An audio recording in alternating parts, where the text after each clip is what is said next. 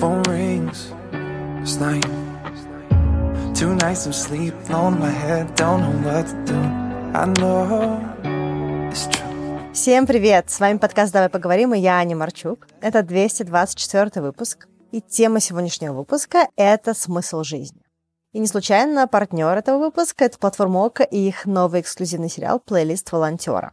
Про сериал я расскажу чуть позже, а сейчас давайте приступать к выпуску.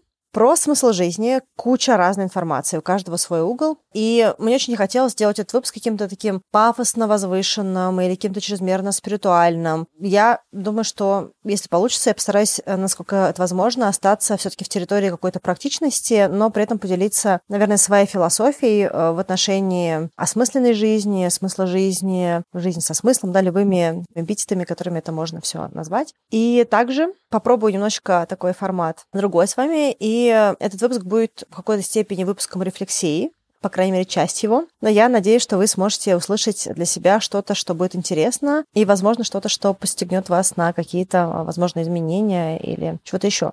И я сидела и писала этот сценарий субботним утром на спортивном ранчо с конюшнями и ареной, или как-то плац там называется в России, мне кажется, для тренировок, выступлений жакеев. И Какое-то очень приятное такое было утро. Накануне ночью мы снимали тут сцены для фильма, а сегодня, вот в субботу, когда я писала этот э, сценарий, мы демонтировали съемочную площадку. Для меня это была такая интересная точка, когда я поняла, что вот я сижу здесь, на этом ранчо, смотрю вдаль на лошадок, на этот плац, на траву вокруг. Ребята что-то делают из других департаментов. Я делаю какие-то свои вещи по работе. За последние шесть лет моя жизнь просто кардинально поменялась. Кто слушает подкаст давно, он знает тот путь, который был пройден, потому что я и Стелла много говорили про какие-то трансформации, и в том числе я говорила про свою какую-то историю. И получается, что 6 лет назад я ушла с корпоративной работы, где я строила карьеру 12 лет, где у меня все получалось, где меня повышали, где было много чего хорошего. За это время я получила вид на жительство в Канаде, переехала в Ванкувер. Я очень сильно поменялась внешне, сбросила 40 килограмм, набранные давно в каком-то, не знаю,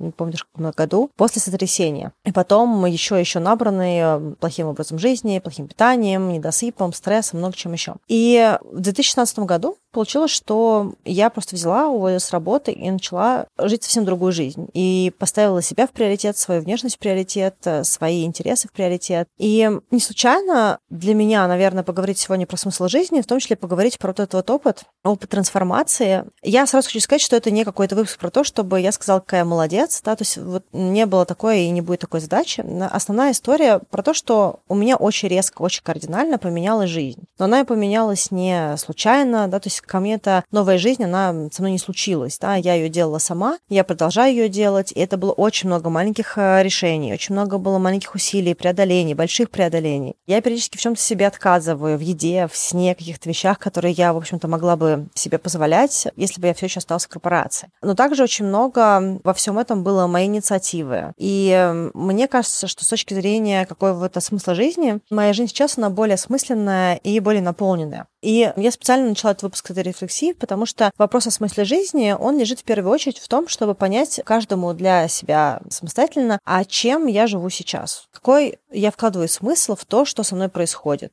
что или кто двигает меня вперед. Результат ли это моих принятых решений, или я иду по какому-то линейному пути мой опыт, если говорить про меня, вот все эти предыдущие периоды работы в корпорации, я как-то посмотрела на свою жизнь, когда еще работала в международных компаниях, и я подумала, что я вообще получаю из этой жизни, из этого опыта. Я росла вверх по карьерной лестнице, но я уже не получала радости от креатива, от создания каких-то нестандартных компаний, интересных проектов, потому что, ну, чем больше ты растешь вверх, тем больше там какой-то менеджерской работы, управленческой, больше какой-то внутренней политики, которую нужно разруливать, но меньше самого вот этого вот э, прикольного креатива, который, по крайней мере, я любила делать. Меня все еще увлекало создание рекламы и медиа-контента, и, возможно, то, что я сейчас нахожусь на съемочной площадке, это как раз результат того, что мне всегда это нравилось. Но там, где я работала последний раз в международной компании, уже было меньше таких проектов рекламных. Поэтому получалось, что той жизни, которой я живу, был такой смысл. Это были деньги, которые становилось больше в рублях, но не сильно становилось больше в долларах. Был какой-то статус, да, то есть помимо того, что я росла корпоративно, это были какие-то вещи, типа я получала лучше позиции, у меня были всякие плюшечки в виде подземной парковки в офисе, корпоративного автомобиля, более увлекательных командировок, типа Бразилии, Штатов. Я очень хотела долететь до Владивостока из Сахалина, и я была очень рада, что я оказалась там и там в командировке. Были какие-то другие атрибуты статуса. И когда я это поняла, это был очень такой большой вопрос без ответа для меня самой, а что вообще у меня за ценности, насколько мои ценности удовлетворяются здесь, а точно ли я живу той жизнью, которая позволяет эти ценности подпитывать. Допустим, мои ценности во многом — это свобода, возможность сделать то, что я хочу, когда я хочу, и в идеале с теми людьми, с которыми я хочу. И вторая моя ценность — это обучение, развитие, движение вперед, движение вверх. Мне не очень долго было интересно развиваться вверх только в одном вопросе. Мне было интересно, чтобы я что-то изучала еще и вширь, поэтому я так много путешествовала, поэтому были какие-то все время разные хобби на протяжении жизни, разные тренинги, которые я проходила. Да? То есть мне хотелось впитывать новые знания, новые впечатления. Еще одна моя ценность была возможность сделать что-то нестандартное, то есть самовыражаться, видеть тренды, видеть возможности для чего-то нового. И еще одна была у меня ценность в том, чтобы делиться тем, что я знаю, чтобы это приносило пользу кому-то еще. И я поняла, что у меня есть вот эти все ценности, а те ценности, которые я реально получаю на работе, это ну, фактически деньги и статус. Ну и в какой-то степени, может быть, безопасность, потому что это стабильная линейная карьера. Пока я работала в одной компании, мне периодически писали и звонили рекрутеры, чтобы предложить мне пособеседоваться в другие компании. Да? То есть это какой-то формат жизни, когда у тебя все обустроено, и ты понимаешь, как эта жизнь может дальше развиваться, и какие возможности карьерные, если не предпринимать каких-то маневров, будут приходить. И тогда для меня стало очень очевидно, что мои ценности, то, как я живу, вообще не пересекаются. А это значит, что либо я просто закрываю глаза на то, что я не закрываю свои потребности в виде того, что мои ценности в моей жизни присутствуют, либо я что-то меняю. Поэтому первый вопрос, когда мы говорим о смысле жизни, это понять, а что вообще драйвит эту жизнь, какие у нас ценности и насколько эти ценности закрываются той жизнью, которую мы создаем. Еще одна важная вещь, о которой стоит подумать, когда мы говорим о смысле жизни, это а что я вообще хочу в своей жизни? Зачем она мне, эта жизнь? К какому результату я планирую прийти? И вот мне кажется, что у многих людей есть какой-то вот конкретный результат. Допустим, я хочу посадить дерево, родить ребенка, написать книгу, найти партнера. У кого-то есть желание стать известным, заработать миллион долларов, что-то еще. Да? Такая как бы очень понятная концепция. И в масштабе целей вообще было бы здорово понять, а что за цели мы себе ставим и насколько это реально наши цели. Потому что очень много каких-то целей, они приходят из каких-то ожиданий от нас, из семьи, из окружения, в том числе из той линейной карьеры, которую мы для себя строим, потому что когда мы находимся в каком-то окружении, это окружение нас формирует. И если мы, допустим, работали где-то, вот я работала в маркетинге, да, ты работаешь бренд-менеджером, потом ты можешь стать старшим бренд-менеджером, синьор бренд-менеджером, да, а потом у тебя есть возможность стать тем лидом, или руководителем направления, или групп-хедом, или еще как-нибудь это называется. Потом у тебя есть возможность стать, к примеру, маркетинг-директором, ну или какие-то промежуточные точки в зависимости от бизнеса. И вот ты понимаешь, что эти вот все линейные шаги, и тебе кажется, тебе туда нужно. Но вот у меня был такой момент, когда я очень долго просила повышения, и в какое-то время мне его дали. Я его получила, и я была абсолютно не рада. Не то, что мне как-то плохо дали повышение, да, то есть у меня была прекрасная начальница, которая очень много каких-то моих интересов отстаивала, да, то есть там то, что мне было важно, она как руководитель просто чудеснейшим образом лоббировала, да, то есть, ну, вообще потрясающий руководитель. И это то, что я просила, да, но поскольку я в какой-то степени здесь не жила своей жизнью, своей целью, да, как бы своими ценностями, те цели, которые я себе поставила, по крайней мере, корпоративные, они тоже были совсем моими. И мне хотелось бы поговорить немножечко про цель, вообще какая эта цель должна быть, что мы себе ставим, насколько большие или маленькие цели мы себе ставим, и насколько они up. Дают возможность нам ощущать эту жизнь, насколько эти цели дают нам возможность понять, что у нас есть какой-то смысл, или это просто какая-то рутинная цель. И вот мне кажется, что когда речь заходит о смысле жизни, цель должна быть не очень рутинная. Это должна быть какая-то цель, которая запускает весь механизм движения. Да? То есть когда мы настолько заряжены, мы прямо эмоционально вкладываемся. То есть не просто, а, ну классно, вот у меня есть возможность еще плюс одну позицию получить. А когда мы реально инвестируем всех себя к тому, чтобы к этой цели двигаться. То есть мне кажется, что это какая-то такая цель, которая иногда называется миссией. Или если представить себе человека, какого-нибудь ученого, что у него есть идея что-то доказать, и вот он живет этой огромной целью, и эта цель, она полностью его поглощает. Вот такого плана цели, которые нас поглощают хотя бы на какой-то короткий отрезок времени, допустим, не знаю, на полгода, на год, на какие-то более длительные отрезки, да, как, допустим, для меня вернуться в мое тело, у меня заняло почти два года. Но мне настолько было кайфово идти к этой цели, что все, что я делала в процессе, оно было абсолютно наполняющим. И вот когда мы говорим про цель, очень важно понять, наша это цель или нет, и найти ту цель, которая запускает у нас внутренний эмоциональный ответ. И очень много разных исследований, очень много книг написано на тему того, насколько важен вот этот драйв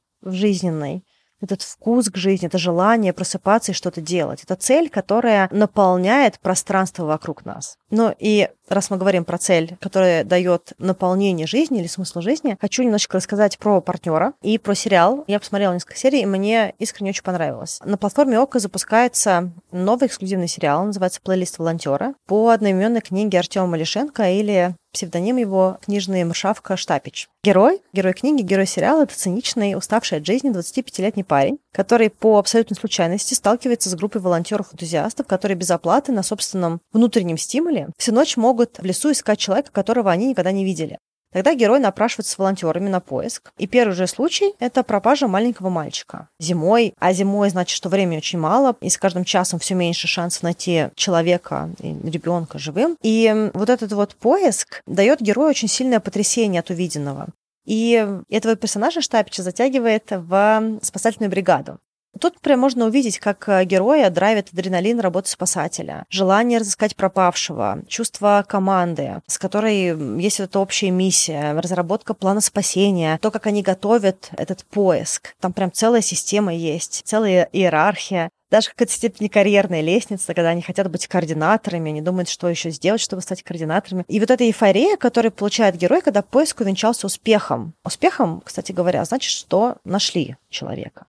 История в сериале, как и в книге, основана на реальных ситуациях, которые видел Штапич как волонтер-спасатель. Удачно также то, что автор книги, он еще и сценарист сериала, так что развитие сюжетной линии создается человеком, который знает, о чем пишет. Эмоционально это очень непростой сериал. Он не то, что прям очень сложный, но при этом есть определенный надрыв. И несмотря на то, что остро чувствуется вот эта вот радость найденного пропавшего, также мощный герой, и вся поисковая группа чувствует боль от того, что они к примеру, не успели. Да, и переживание остроты событий само по себе, вообще, если мы говорим про смысл жизни, может быть важным элементом для проживания этой жизни. Я про это чуть позже еще скажу. И у героя в сериале появляется вот это самая цель, про которую я говорила выше, этот фокус, это наполненность событиями, это новизной. И мы видим, как из потерявшегося по жизни парня, который просит деньги на жизнь у мамы, появляется герой, чья жизнь на полном серьезе полна смысла. Герой от этого не становится как-то красивее, лучше, чище, у него не появляется никакой святости, да, но у него очень сильно видоизменяется ощущение нормы, ощущение реальности, в которой он находится. Кстати, в какой-то степени у сериала такая эстетика немножечко думерская, знаете, нуарная, так как, ну, во-первых, не все люди находятся живыми. Чаще всего теряются дети и старики, или люди, которые спланировали суицид, или люди с какими-то психологическими расстройствами. Ну и сами спасатели — это очень реальные люди со своими проблемами, травмами и прочими вещами, что делает эту историю еще более честной. Мне вообще кажется, что это важно не идеализировать персонажей, давать большему количеству людей, зрителей приблизиться к герою,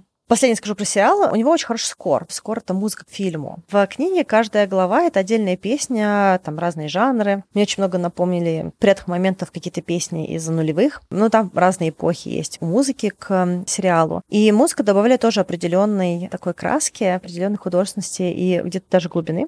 Сериал выходит эксклюзивно в ОКО, а по промокоду «Волонтер», написанной латиницей, вы сможете оформить подписку Optimum на 60 дней всего за 1 рубль. Также получаете скидку на продление. Ссылка в описании. В общем, мне показалось, что интересно. Надеюсь, вы тоже посмотрите, вам понравится. Я прям втянулась. Про цель мы поговорили и про важность этой цели. А я хотела бы сказать еще про вот эту остроту ощущения жизни. И тут важно затронуть такой вопрос, а может ли вообще процесс быть смыслом жизни?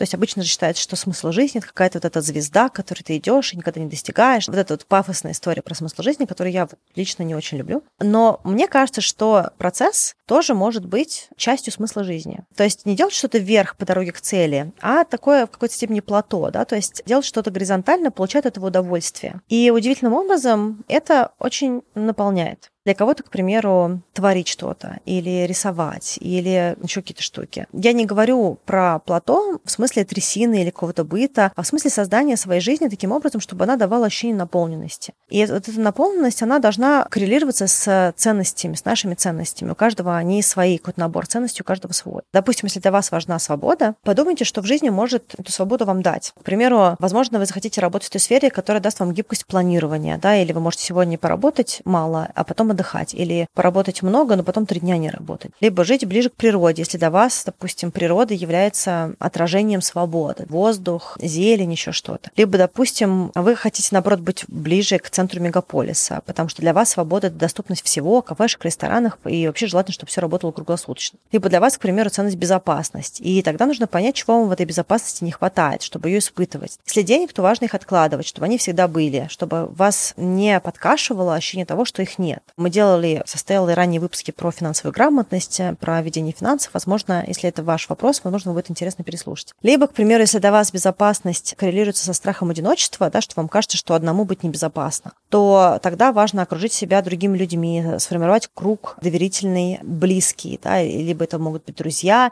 либо могут быть какие-то соратники, товарищи, да, зависит от того, чем вы занимаетесь. Ну, либо, к примеру, если это прям для вас только партнер, то тогда нужно понять, как вы можете получить отношения, которые вы хотели бы. Но как еще один элемент смысла жизни, очень важно создавать вот эту базу, да, такой фундаментал, да, какую-то основу комфорта бытия той жизни, которая коррелируется с вашими основными ценностями. И это не результат, вот я достиг и все, а это процесс, то есть это пребывать во всем вот этом, жить там, где вам хочется, общаться с людьми, которые вам э, дают что-то, выбирать хобби, которые вы можете делать э, с какой-то периодичностью, которые вам дают это какое-то ощущение важное. Да? Это вот тоже большой кусок, этот процесс, большой кусок смысла жизни. Про яркие ощущения. Яркие ощущения, они у меня вот в моем понимании, в моей рефлексии на тему смысла жизни, они для меня лежат очень близко с дискомфортом. И мне кажется, что очень важным элементом для осмысленной жизни будет являться дискомфорт или острые вот эти какие-то какой-то степени даже иногда, может быть, пограничные эмоции. И это не про то, чтобы себя кидать как на качелях, да, из грустно-весело, грустно-весело, а важно создать определенные эмоциональные триггеры, потому что если вы просто сделаете себе вот эту комфортную жизнь, про которую я говорила чуть выше, то очень быстро, как бы классно вы для себя ее не организовали, очень быстро она будет граничить с трясиной, с стагнацией, и вместо вот этой наполненности может вообще получиться загнивание или тоска, или вообще непонятно что. Поэтому очень важно параллельно с созданием вот этого классного быта, осмысленного бытия, а создавать также этот легкий стресс. И если в вашей жизни будет какой-то определенный дискомфорт, то вы все время будете находиться в тонусе. Когда вы выходите за границы того, что думали, что вы не сможете сделать, или когда вы ставите себе новые цели, или когда вы участвуете в каких-то миссиях, как в сериале нашего партнера, или когда вы тестируете какие-то свои возможности через яркие переживания, да, допустим, я несколько лет назад участвовала в гонке героев, и это был прикольный проект, я почему-то всегда думала, что это сложнее, а оказалось, что это не так сложно, и, в общем, в целом человек даже средней физической какой-то подготовленностью может вполне это делать, но это было очень прикольно, и это какое-то легкое тестирование себя, но оно дает очень много внутреннего тонуса. Очень важно, чтобы были эти ощущения яркие, чтобы была эта какая-то эмоциональная где-то игра с собой. Очень важно себя стимулировать, потому что когда мы себя стимулируем, мы дольше продолжаем быть молодыми, больше продолжаем держать наше тело в тонусе, держать наш мозг в тонусе, больше хотеть. То есть с движением к этим целям, с этими яркими эмоциями также появляются новые желания, новые цели, новые вещи, которые нас будоражат. И это создает эту наполненность жизни. Надо сказать, что раньше я думала, что смысл жизни должен быть один. Как вот часто, когда фильмы показывают какой-то вот герой, у которого есть одна большая задача, и вот он ее реализует, и иногда даже не получается у него до конца жизни ее реализовать, но он вот как-то приближается к ней максимально, это дает ему какую-то эйфорию в конце. И мне давно казалось, что это, наверное, есть смысл жизни. И мне кажется, что когда люди думают про смысл жизни, что же мне делать, а в чем же мой смысл жизни, они как раз спотыкаются, а вот этот вот миф, что смысл жизни — это какая-то одна вещь, которой ты обязательно должен жить, и тебе обязательно нужно найти именно свою вот эту вот потрясающую миссию, эту свою какую-то очень важную часть, и тогда вот будет торжество. Но мне, во-первых, кажется, что само по себе мир немножечко изменился за счет темпа жизни, за счет того, сколько событий происходит параллельно с нами. Мне кажется, что роскошь иметь какую-то одну миссию, она осталась где-то в каких-то других периодах. Это раз. А два, если почитать какие-то тексты про известных изобретателей или известных творческих людей, можно обратить внимание, что у многих из них на протяжении жизни была больше, чем одна профессиональная или творческая реализация. И то, чем они горели, это не всегда была только одна какая-то вещь. И рядом с этой вещью было что-то еще. И вот мне кажется, что если у человека есть всего одна большая задача, я не говорю, что это плохо, каждый по-своему выбирает, если для человека это работает, супер. Но если вы тот человек, который ищет эту одну задачу много лет подряд, и у вас ничего не получается, да, возможно, вам захочется подумать о том, что я, э, я сегодня предлагаю, да, какой-то делюсь своей рефлексией, своими пониманиями смысла жизни или осмысленной, наполненной жизни. Мне кажется, что часто гореть всего одной вещью, как смыслом жизни, в какой-то степени граничит либо с аскетизмом и таким отшельничеством, да, то есть когда человек настолько асоциален, что ему никто другой не нужен, ему нужна только своя какая-то профессиональная реализация или какая-то идея или проект. Либо с обсессией, когда мы настолько повернуты на том, что мы делаем, что мы вообще ничего другого не замечаем. И одно и другое, мне кажется, оно как бы держит нас за пределами социума, за пределами проживания жизни, жизни за пределами, простите за такое слово, баланса, какой-то гармонии. Именно поэтому лично мне кажется, да, вот а, подытоживая выпуск, мне кажется, что когда мы говорим про смысл жизни, очень здорово, и в том числе, мне кажется, что психологически это как-то даже успокаивает, что ли, когда не нужно бежать за какой-то одной миссией, которую почему-то мы не находим, но она где-то должна быть. Мне кажется, что когда мы думаем про смысл жизни как комбинацию элементов, это очень сильно упрощает для нас работу в сторону наполненной осмысленной жизни. Первая важная вещь – это понимание своего пути, да, то есть где мы сейчас находимся, насколько мы действительно выбрали здесь оказаться или просто наша карьера нас сюда привела, развитие нашей жизни нас сюда привело, другие люди нас сюда пригласили. Хотим ли мы здесь быть? Что это за путь? Куда он дальше нас может повести? Второе – понимание наших ценностей, кто вообще мы и что нас драйвит.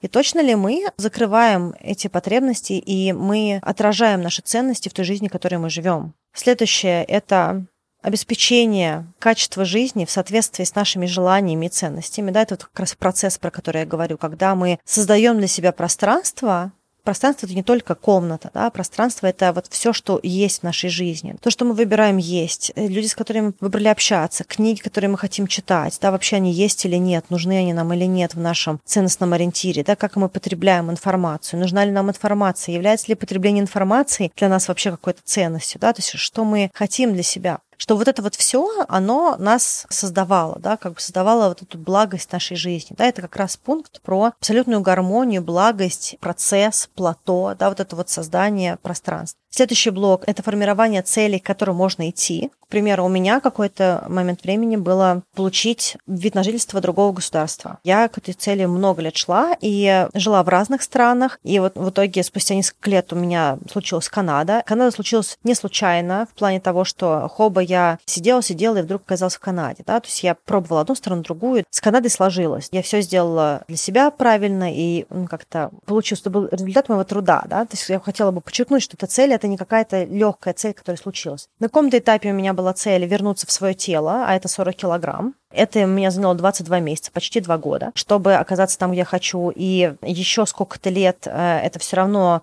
поддержание моего тела, которое у меня до сих пор есть, которое мне до сих пор нравится. Э, можно было давным-давно скатиться в, ну, если уж не предыдущий вес, то какой-то сильно больший вес.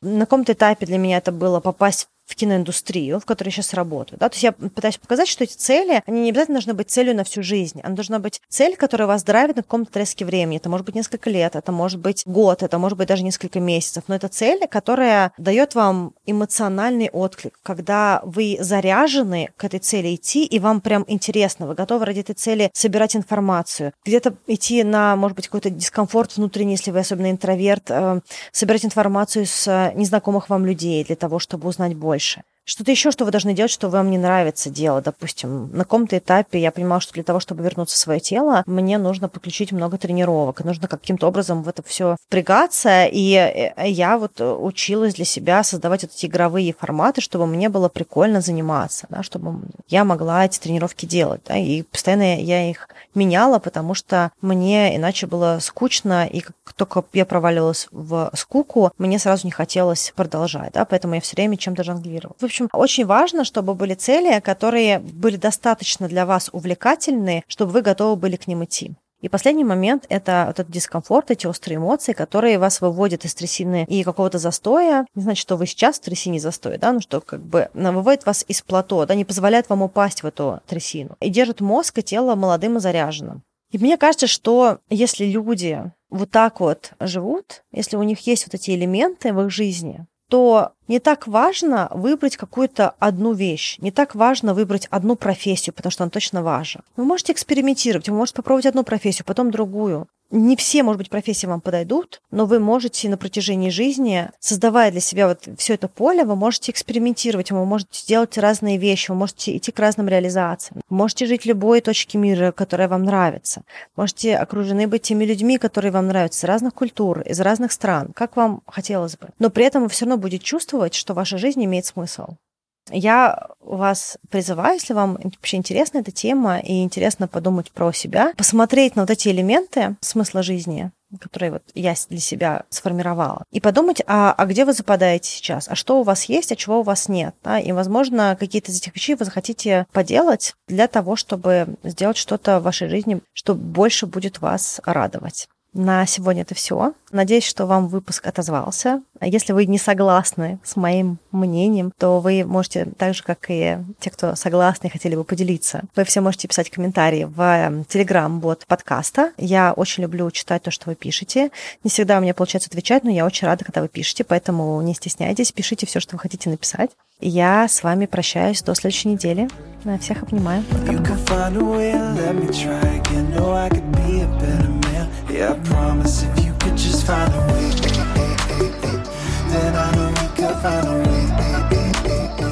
Yeah, we could find a way.